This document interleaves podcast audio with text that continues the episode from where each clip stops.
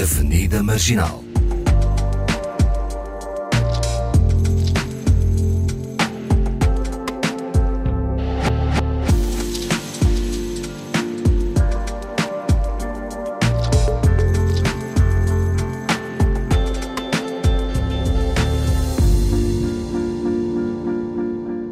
Boa tarde, bem-vindos à Avenida Marginal com Yara Monteiro, Paulo Pascoal e Fernanda Almeida. Olá, parceiros de conversa, de bate-boca. Estão bem dispostos? Estamos juntos. Estamos. Ok, temos assistido com os avanços tecnológicos, novas formas de comunicação.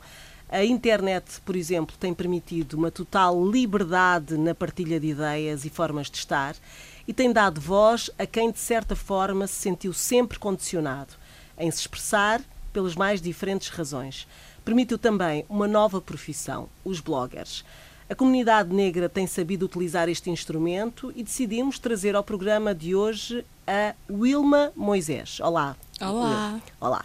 Uh, e resumidamente vou falar do teu currículo, porque ele é enorme. Ela nasceu em Luanda, em 89. Veio para Portugal com cerca de 5, 6 anos. Em 2009 cria o blog Fashion Sambapita, dedicado à sua paixão pela moda, cultura e artes visuais. Em 2011 concluiu a sua formação académica em comunicação aplicada a, a marketing, é isso? Exatamente. relações públicas e publicidade, especializando-se logo de seguida pela Lisbon School of Design em web design e interactive me- media. Exato. Em paralelo, inicia a atividade em jornalismo e produção de moda, com a elaboração de artigos e editoriais para meios como Vogue Itália, OK África, Vogue Portugal, Sapo, entre muitos outros. Em 2012, inicia a sua atividade empresarial, exercendo as suas funções de gestora de comunicação e digital média numa marca internacional. Não vamos aqui dizer, estamos a fazer publicidade.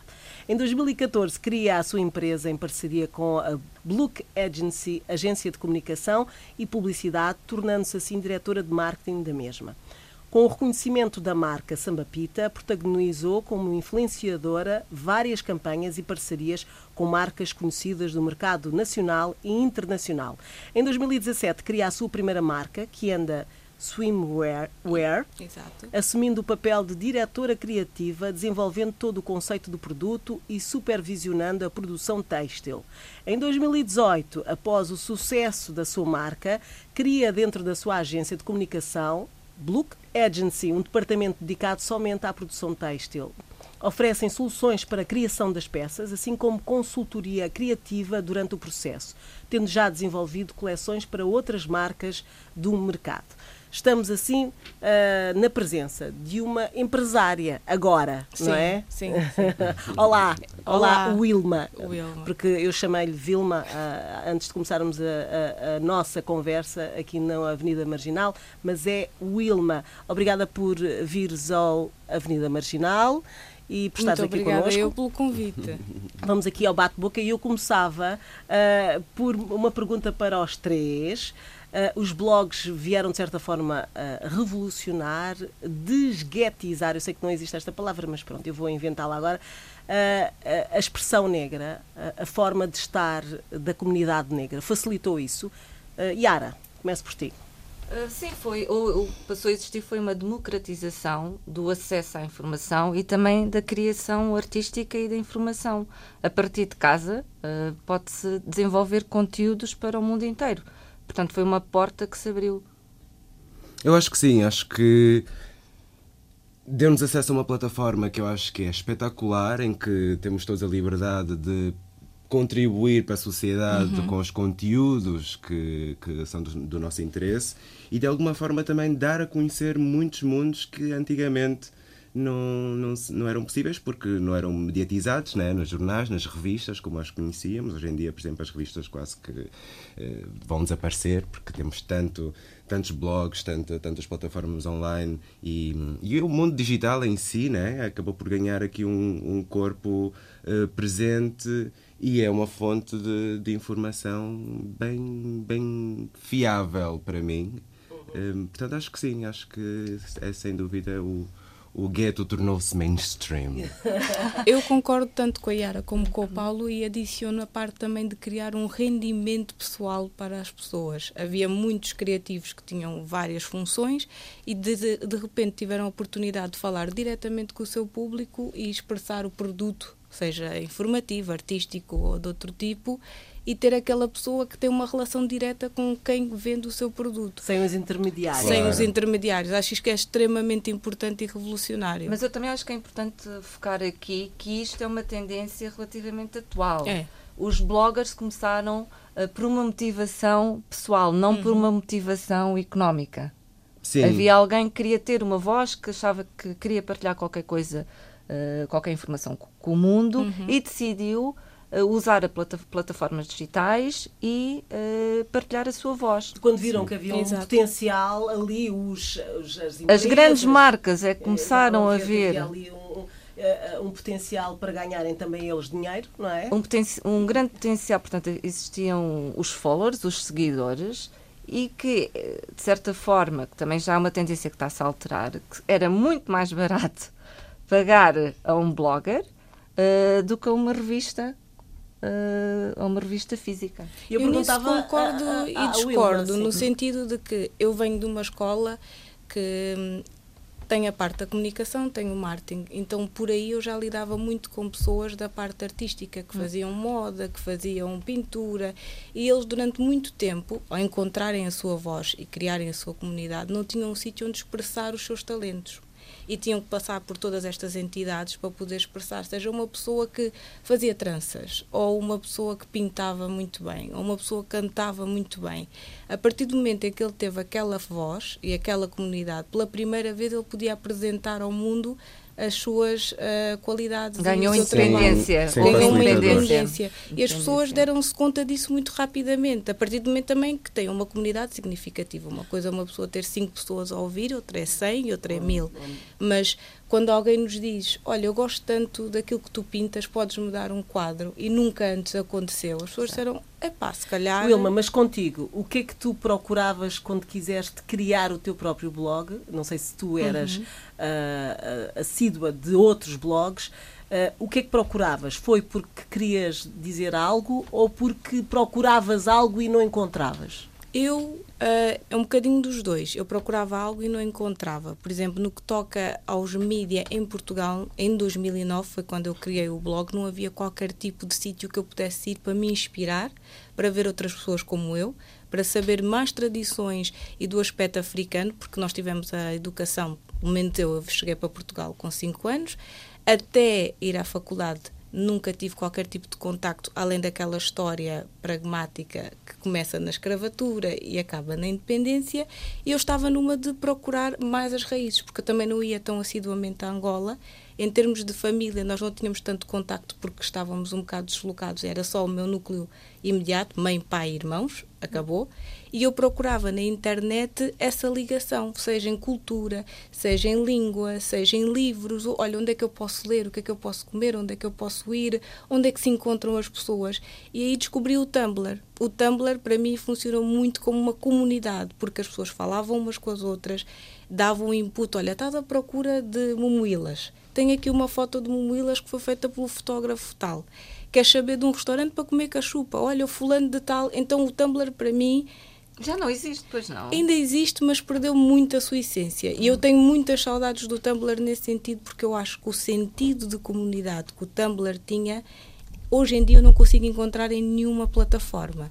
Sim. Nós criávamos ali um mundo inspiracional do que nós gostávamos, não tínhamos exatamente que mostrar quem nós éramos, simplesmente tínhamos uma página que podia ter ou não a nossa cara, tinha aquilo que tu tinhas interesse. Podia ser poesia, podia ser só música, podiam ser só fotografias. Sim. E depois tínhamos o contacto direto com aquelas pessoas que gostavam exatamente do mesmo que nós gostamos. No Instagram é completamente diferente. O no Instagram quê? vive muito de da quem imagem, tu é? és, da tua imagem, antes de ser aquilo que tu pensas e aquilo que tu gostas. E depois, claro que aquilo que tu és está associado àquilo que tu gostas mas a tendência do Instagram, como é uma plataforma digital e superfici é superficial, tenho que dizer dessa maneira, uhum. se as pessoas não gostarem daquilo que tu és fisicamente, nem sequer vão chegar àquilo que tu gostas. Eu discordo, discordo. Eu sigo, por exemplo, há perfis que eu sigo em que o artista unicamente publica uh, artworks. Eu nem sei quem é que é o artista. É, ou mas tem há- dificuldade o em ver quem Instagram é é o tricky, artista. porque é uma Ou só questão poesia. de... Eu- sei porque eu sigo essas páginas, Sim. mas ao mesmo tempo há sempre uma altura em que o público começa a reivindicar daquela pessoa que ela apareça. Isso é verdade, no sim. Tumblr não havia isso. Tu podias estar 10 anos dentro do Tumblr e nunca ninguém saber sequer a cor dos teus olhos. Sim. E no Instagram há uma, acho que é quase Curiosidade, um voyeurismo. É, é curiosidade e ao mesmo tempo há uma espécie de responsabilização. Ok, eu sou parte da tua comunidade, eu sigo-te, eu de alguma forma contribuo para a tua vida, seja meramente com comentários ou não. Eu mereço saber quem tu és.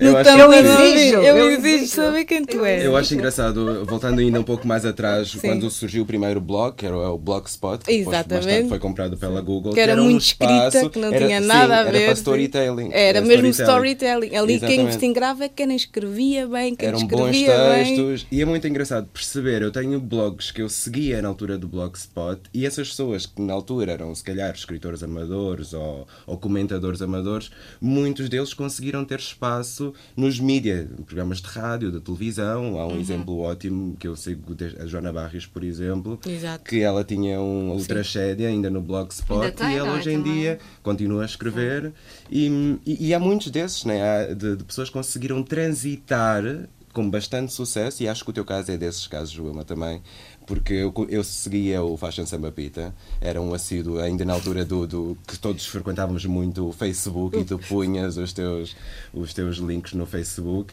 e é, é bom ver como tu conseguiste muito rapidamente, passaste pelo Tumblr que hoje em dia é mais um post de pornografia do É. que propriamente Mas, por exemplo, eu até essa parte, às vezes as pessoas acham que é um bocado chocante, porque as pessoas associam muito o Tumblr a essa parte da pornografia, porque não havia aquele filtro que nós temos no Instagram que Não nos proíbe censura. de colocar a censura. Sim. Mas, ao mesmo tempo, tinha fotógrafos lá que só faziam nus brilhantíssimos que eu tenho saudades de ver antigamente, porque também é uma, uma corrente. Não, fotografias eh, lindas mesmo, que é Lindas. isso. Depois há, há muita gente, fotógrafos, que não conseguem parar as revistas ou, ou a televisão e não sei o quê, e de repente tinham ali uma plataforma em que publicavam um trabalho.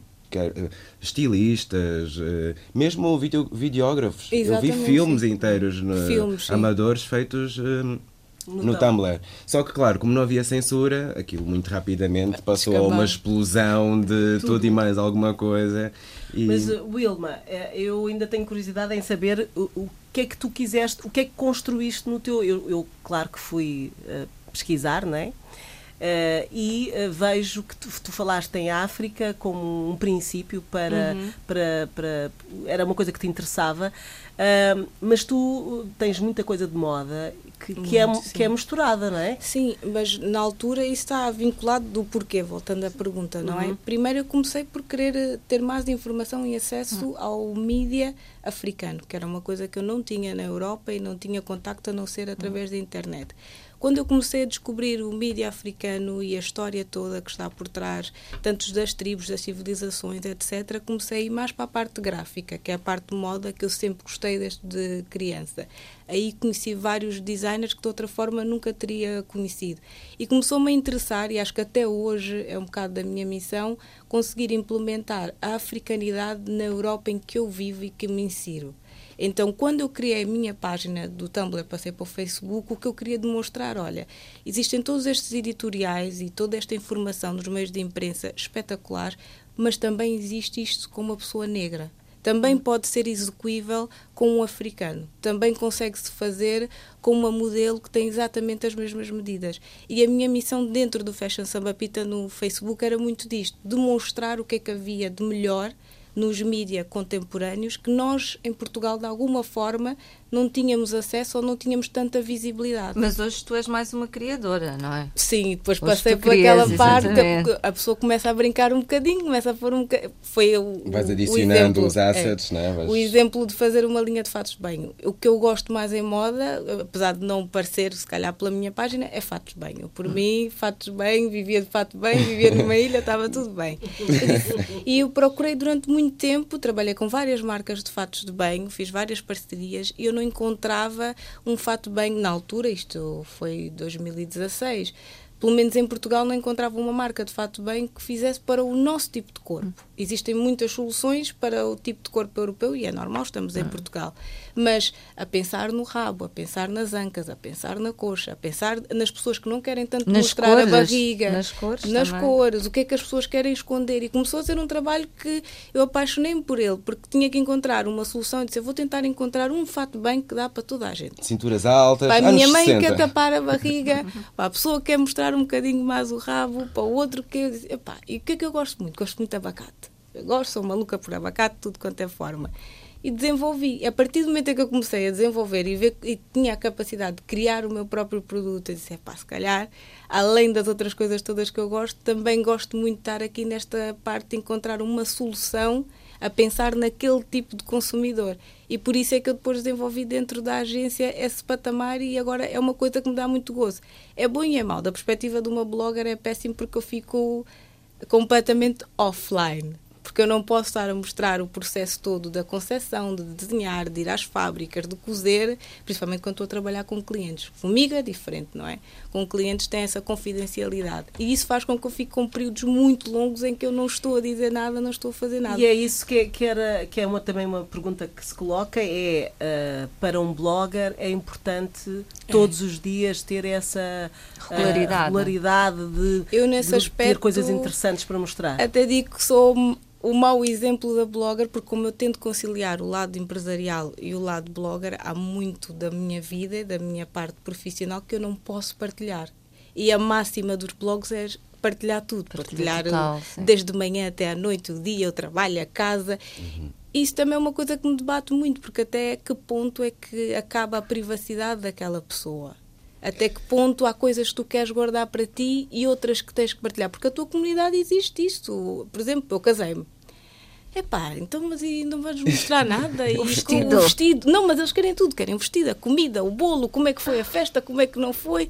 Epá, e durante muito tempo eu debati-me. Epá, será que ponho, será que não ponho? Será que partilho? Será que naquele dia estou com o telemóvel? Será que não estou? E depois pensei assim, olha, neste dia não vou fazer nada. As pessoas que estão lá, estão lá. E depois, passado um tempo, eu vou ver o que é que eu acho que faz sentido Escolhes partilhar the com a minha comunidade. of. Mas isto é a minha ótica. Eu sei que existem outras pessoas e trabalho muito também no aspecto de marketing e comunicação, em que aquilo é mesmo o ganha-pão daquela Necessário. pessoa. O fato dela não partilhar o casamento, o bebê, a casa, o trabalho Não tem os, os patrocínios. faz com que os patrocínios vão todos. Eu acho que nisso, como eu tenho um lado empresarial, não me preocupo tanto como se calhar outro tipo de blogger. É a pessoa, a pessoa é a marca, é o produto. Exato. E não há distanciamento. Dentro de uma hora de um parto, tenho amigas minhas, bloggers, conhecidíssimas, meio milhão de seguidores, elas estão preocupadas. É pá, agora no parto temos que pôr tudo de certa maneira e pensam a gravidez, os nove meses. Isto vai haver uma altura que eu estou de baixa. Estes nove meses têm que ser pensados para nunca deixar de haver conteúdo. É uma- Independentemente de eu estar eh, sem conseguir me vestir, sem levantar, eh, sem É engraçado fazer faz a que questão da, da gravidez, porque isso inclusive tornou-se numa espécie de tendência, né? Exatamente. Engravidar. Engravidar, ter Sério? filhos, para, para sério? visualização. A Houve uma sério? série de, de mulheres A sério? que, que- Mas é, Para é- é interessante que estás a dizer isto, porque eu acho que acaba por ser, de certa forma, um, um novo conceito do sonho da Cinderela. Agora que estás a mencionar isso, Uhum.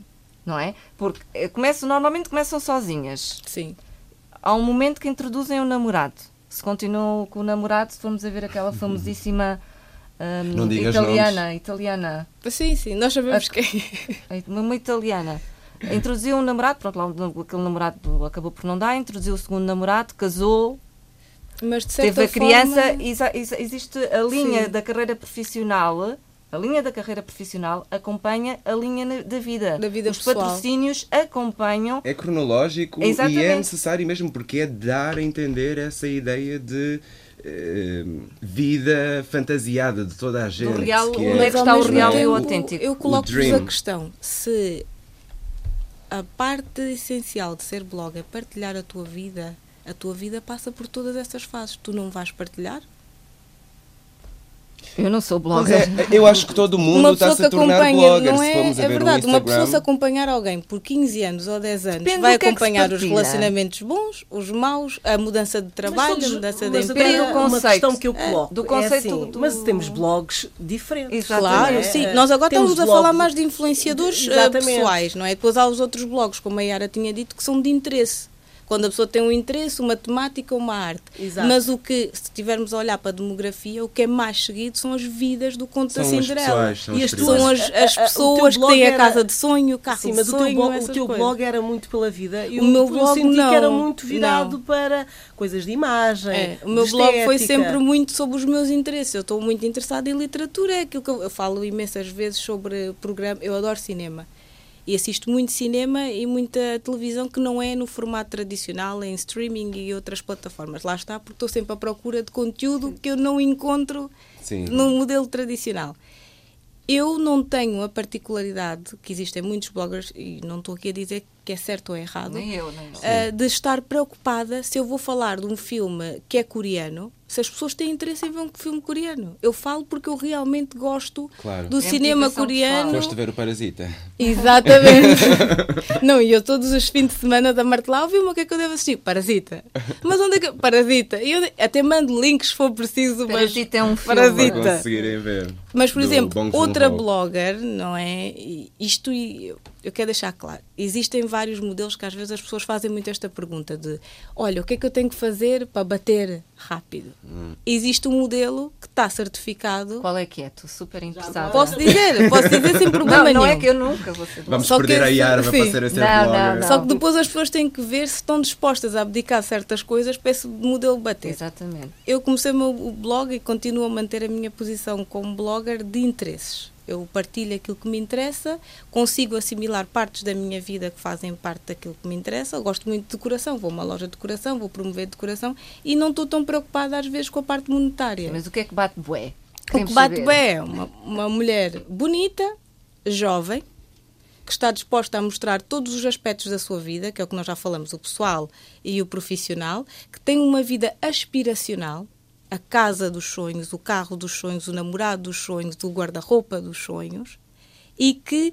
parece estar sempre tudo bem. De vez em quando chegou uma altura que estava-se a tornar demasiado estático este modelo. Então é bom trazer Então o que é que é bom trazer? Como uma novela, uma Exato. depressão, um drama, Um porque toda a gente tem problema.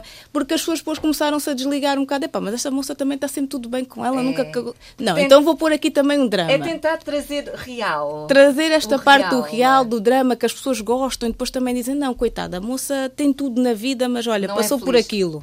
Eu também passei. E ainda ficam mais intrusados.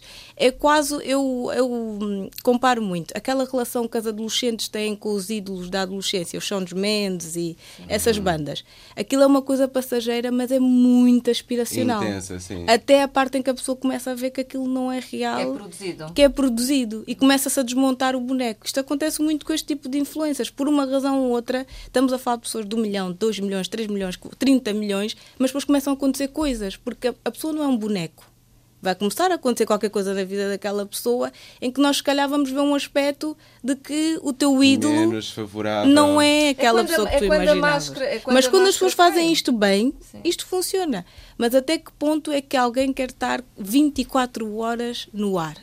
Quanto tempo é que também se Na aguenta, cama, né? de manhã, Porque no Depois sítio. surgem outras pessoas. Eu acho Exato. muito engraçado, por exemplo, a questão, acho curioso, eh, os blogs acabaram por influenciar a vida de muitas pessoas, mesmo as vidas reais. Por É. exemplo, a Exemplo. cena de As ensinar, compras. ensinar as compras, As o compras. comer bonito, o comer saudável. Né? Isso foram hábitos que as Ah, pessoas de início começaram a fazer por uma questão de pl- plástica, que era para pôr a foto tal no Instagram ou no blog e não sei o quê, e hoje em dia as pessoas realmente agem dessa forma. Vamos dar um exemplo. Têm essa Portugal, atenção e cuidado de. É.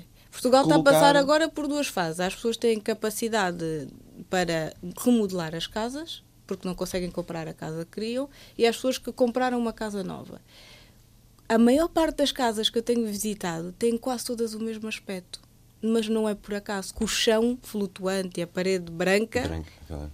está em uniformidade. E quase toda a mobília, que antes eu estou a falar com o Paulo, conheço o Paulo há algum tempo, nós íamos comprar coisas vintage e as pessoas riam-se a maluca na nossa cara. Comprar coisas usadas, comprar coisas que vocês nem sabem, isso é roupa do morto. Yeah. E agora tu vais às casas das pessoas e a mobília que está lá dentro é uma mobília com estilo vintage. Mas porquê? Porque os bloggers, lá na parte da encenação da casa, têm todos a mesma mobília, têm todos o mesmo aspecto de casa e as pessoas, querendo ou não, assimilam isso. Eu acho que todos nós somos influenciados de retendo, uma sim, maneira ou sempre. outra.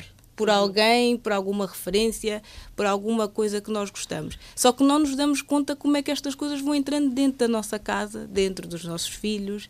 E isso, por isso é que eu também trabalho muito com publicidade, isso é melhor do que ninguém, que as pessoas acham que é tudo por acaso, mas não, é completamente intencional nós vivermos de uma determinada maneira, usarmos uma determinada roupa e andarmos de um determinado carro. Tu e os bloggers foram Tu tens ideia de rentabilidade, por exemplo, a nível de profit, assim, tu conheces vários blogs e segues, achas que hoje em dia já há pessoas que vivam só especificamente Absolutamente. como... Existem, eu consigo dizer, em Portugal existem pelo menos uns 10 bloggers que vivem acima da média. Quando eu falo acima da média, por exemplo, uma pessoa ter capacidade para comprar uma vivenda e um carro, noutro país é uma coisa normal, mas sabemos que em Portugal não é e que vivem só daquilo.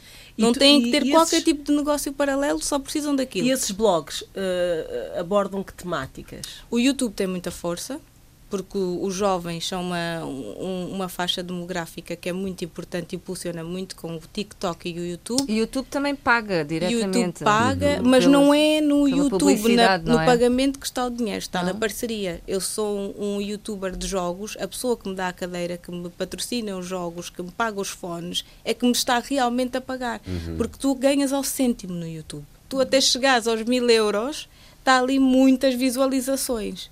É, e o dinheiro realmente está no patrocínio, tanto no YouTube como no Instagram.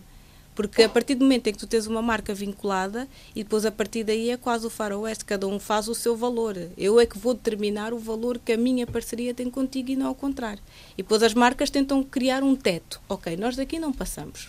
E vamos definir quantas visualizações é que isso vai nos dar, quantas vezes é que vais ter que falar sobre o produto, vais falar de uma forma orgânica ou vais falar mesmo de uma forma. E depois teve que se estipular publicidade e as pessoas terem que dizer. Porque as pessoas estavam a ser influenciadas e estavam em negação de que aquilo era publicidade e é publicidade. É publicidade. Claro. E, e, tens a noção se há mais homens ou mulheres a fazerem. Há claramente a, a mais mulheres a terem o lifestyle. Manos de... e manas, africanos ou Manos e manas africanos.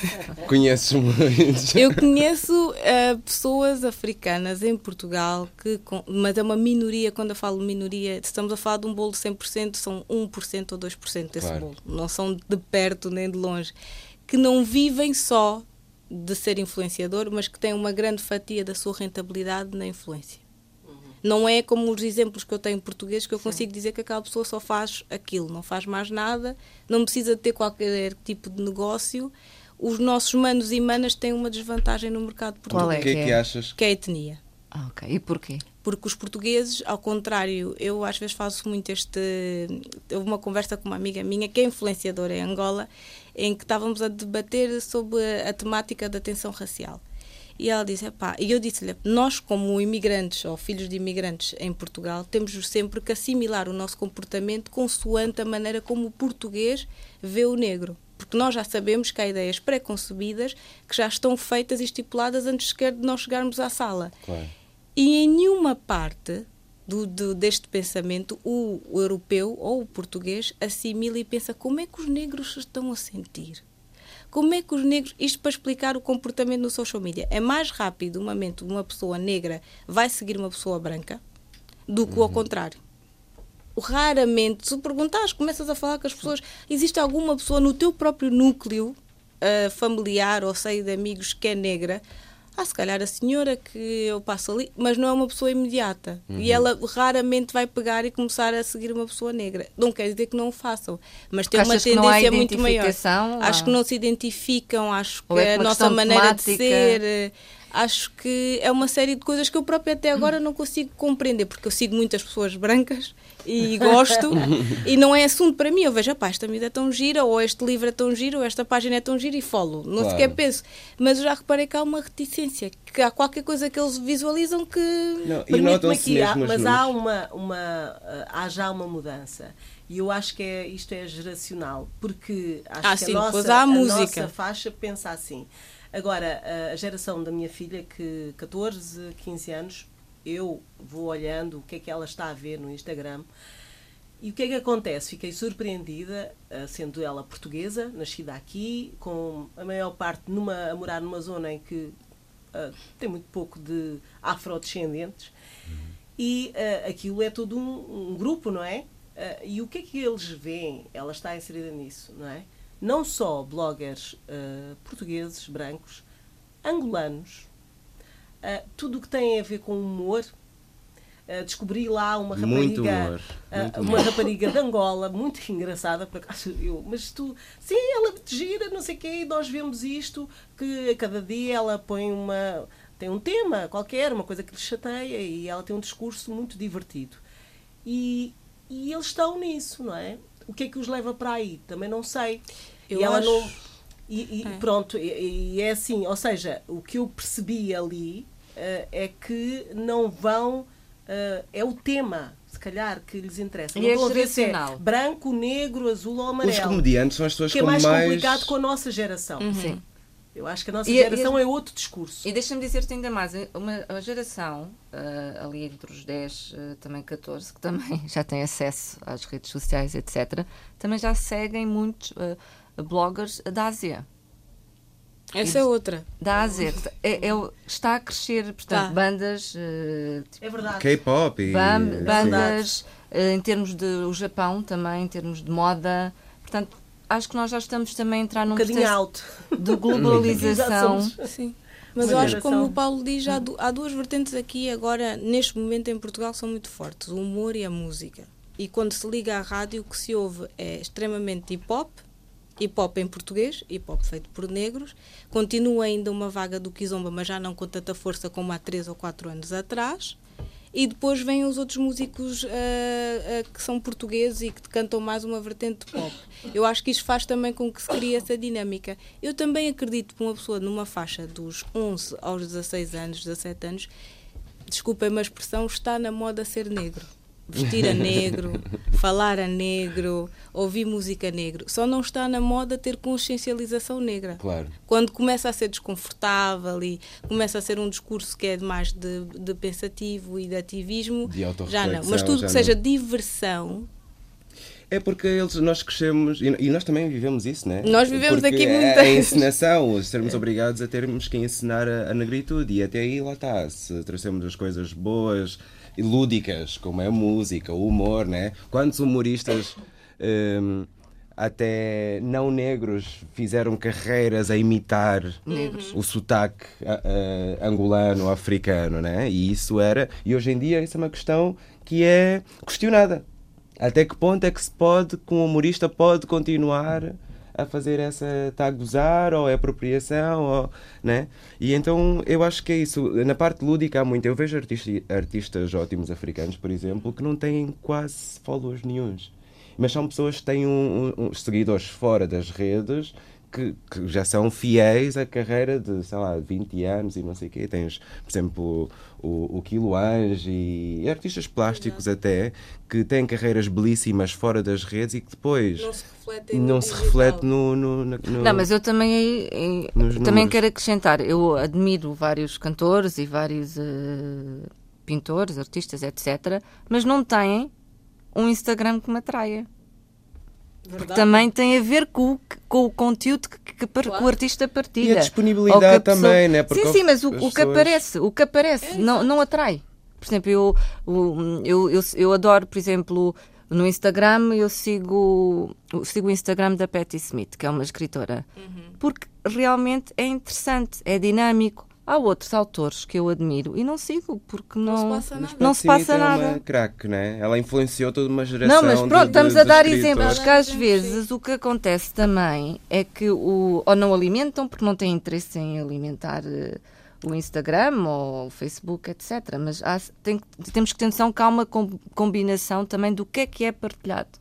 Mas também não é só isso. A- Esta nossa geração, ah, vocês ainda são mais novos do que eu, ah, precisa de conhecer essa linguagem e, e é agora indispensável. nós não, não, não É. estamos a apanhar, e se calhar quando for a, a geração da, da minha filha, aí então Que os escritores que, que, que se fizerem e tudo mais já poderão participar e tornar interessante ah, tudo o que têm de criativo, não é? Concordo através do. Instagram e de outras coisas que vão surgir.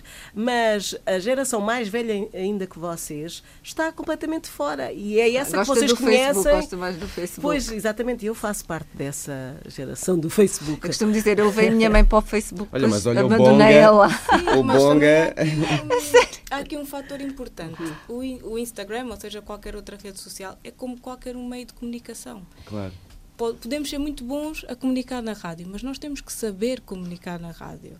Se vamos ter uma plataforma digital e vamos esperar que aquela pessoa que está habituada a comunicar no meio de escrita ou artístico que tenha o mesmo input que um- uma pessoa digital, se calhar não vai funcionar. E aí também entram pessoas que auxiliam nesse aspecto. Ok, E é importante. agenciada, não é? Sim, Fala exatamente. um pouco mais sobre eu isso. aqui tenho um bocado dupla função, que também concordo com o Paulo. Ahm, quando eu penso em números, porque é muito número de, de números, O algoritmo o também, jogo, não é? o jogo digital revolve muito à volta disso e isso faz com que tenha um input muito direto na rentabilidade do influenciador, porque a marca vai se interessar ou não, consoante os números que consegues trazer para a sua marca. Mas também compra-se números. Como é, que- como é que as máscaras, as máscaras, as, ma- as marcas diferenciam, que são máscaras, como é que uma marca diferencia ao- um influenciador que compra, porque eu já vi e tenho conhecimento. Não existe mérito, Yara. Não- Não, não- existe todos mérito. compram? Muitos compram. E, e quanto mais têm, compram do- mais sim, ainda. No parecer técnico, porque para mim também é é uma coisa que dá-me literalmente gozo, porque eu trabalho na parte do marketing e da comunicação, eu vejo as duas partes sim. e trabalho com os influenciadores e estou mesmo com eles e sei como é que eles pensam. Então, quando uma marca quer avaliar se o influenciador tem ou não seguidores verdadeiros, vai reparar nas impressões. As impressões são o quê? Os comentários e os likes e o que é que aquela pessoa movimenta além de números. É o orgânico. O orgânico. Imagina, estamos a falar de um casaco. Agora, podemos fazer um teste. Estamos a falar de um casaco, esta pessoa vai colocar este casaco. O que é que eu vou sentir o reflexo direto na minha marca? Será que vieram X pessoas porque ela falou do casaco? Não veio ninguém?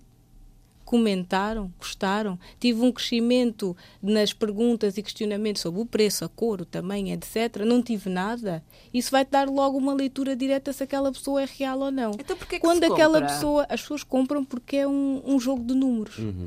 Eu posso ser muito bom comunicador, posso ter um conteúdo muito bom, ser muito bom a filmar, a fotografar, mas eu não tenho números. Mas se eu tiver eh, 50 seguidores, hum, se calhar ela não é assim tão boa. Mas se Não. tiver 50 mil, O que é que acontece? O infelizmente destas redes, que não acontecia com o Blogspot ou com o Tumblr, é que as pessoas julgam-te pelo teu número. Ainda antes sequer de entrar na tua página e ver seja o que for, eles nem clicam se calhar no Stories. Eles entram ali, é, 10 mil, vou embora.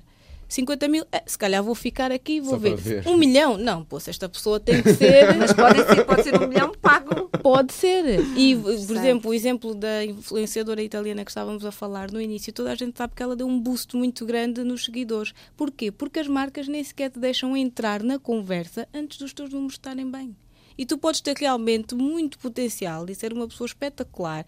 Eu até vou dar um exemplo. A mim dizem-me várias vezes, porque eu estou nos 14 mil. É pá, mas tu devias ter muito mais e devias pôr e depois devias fazer. Pá, eu não tenho interesse, porque independentemente de, eu trabalho de outra maneira e faço outras coisas. Mas se calhar, se a minha vida dependesse daquilo, e se fosse a única coisa que eu faço Claro. no mundo, e se a minha agência, porque depois há estas pessoas, há os teus agenciadores, há as marcas a Qual é fazerem a função pressão. de, de uma agência? Uma agência é, ah, faz basicamente gatekeeping. Ah, no modelo tradicional, o blogger fala diretamente com a marca. E o que é que acontecia? Um blogger às vezes não tinha capacidade, há pessoas que têm a capacidade, outras não, de avaliar o valor que eu tenho. O que é que eu trago à mesa? Porque é assim, as pessoas pensam, ah, pagaram-lhes mil euros. Pagaram imenso, ou mil euros ou dois mil euros. Mas se a marca fez 10 mil, ou 30 mil, ou 50 mil, não foi nada. E é difícil, às vezes, para uma pessoa que não tem o background de, de profissional para conseguir fazer esta análise de mercado, que é uma coisa mais complexa, conseguir avaliar o valor que ele próprio tem. E quanto é que as agências cobram? As agências, por norma, tiram. É como uma agência de modelos: 15%, 20%, 30%, depois depende de cada agência e qual é que é o acordo que aquele blogger tem. E depois há vários tipos de acordo. Ele pode estar a representar só para clientes que a agência já tinha. Imagina, eu trabalho, sou uma agência, trabalho com a RDP. Já sei que eu vou conseguir colocar uma influenciadora a trabalhar sempre com a RDP, para vários eventos. E há outras agências que dizem: não, olha, nós não temos aqui marcas, mas eu vou atrás das marcas e eu vou-te sugerir e eu vou-te representar até tu conseguires aquele trabalho. Porque depois também esta parte, isto é tudo uma dança. Eu sair da minha plataforma, não tenho background em estudo de mercado nem comunicação, e tentar me vender ou vender o meu produto, não é toda a gente que sabe. E depois tenho que dizer as mais-valias. Porquê é que esta marca tem que trabalhar comigo e não com 3 mil outras pessoas que existem? O que é que eu vou fazer? Qual é que é o plano? Porque uma marca vai-te perguntar isto. Normalmente há um diretor de comunicação ou de marketing que vai dizer Sim, que vai qual é que é o plano? Durante é quanto business. tempo é que vais fazer? É literalmente business. É business. Imagina que uma pessoa é criadora e não é de business. Não quer estar a... Que é a maior parte é, que é a maior de parte. nós, coitados, isto, criadores. Isto dá pano para mangas porque eu estou aqui a nadar um bocado e é tudo um mundo novo. Que, e não é bom. Não é só para nós, para mim. Podemos é, chamar todas as semanas. Estivemos então com a Wilma Moisés, a nossa convidada de hoje, para falar de blogs e não só, e todo este mundo novo que está a acontecer e que é, que é uh, bastante conhecida, ainda bem, pelo, pelo Paulo e pela Iara, mais do que, do que me diz respeito a mim. Um, e agradeço muito sucesso na tua carreira uh, empresarial. Uh, nós voltamos na próxima quinta-feira, certo, meninos? Certo. Certíssimo. Menina. com mais ideias para discutir eh, neste, nesta Avenida Marginal. E como sempre, temos música no final e eh, hoje a indicação é trazida pelo Paulo. É, o Ahando Siken é um, um artista africano, vou dizer diasporense, que gravou o seu vídeo cá, desta música, foi gravado cá em Portugal e acho que ele merece assim, um, um boostzinho neste tema de bloggers.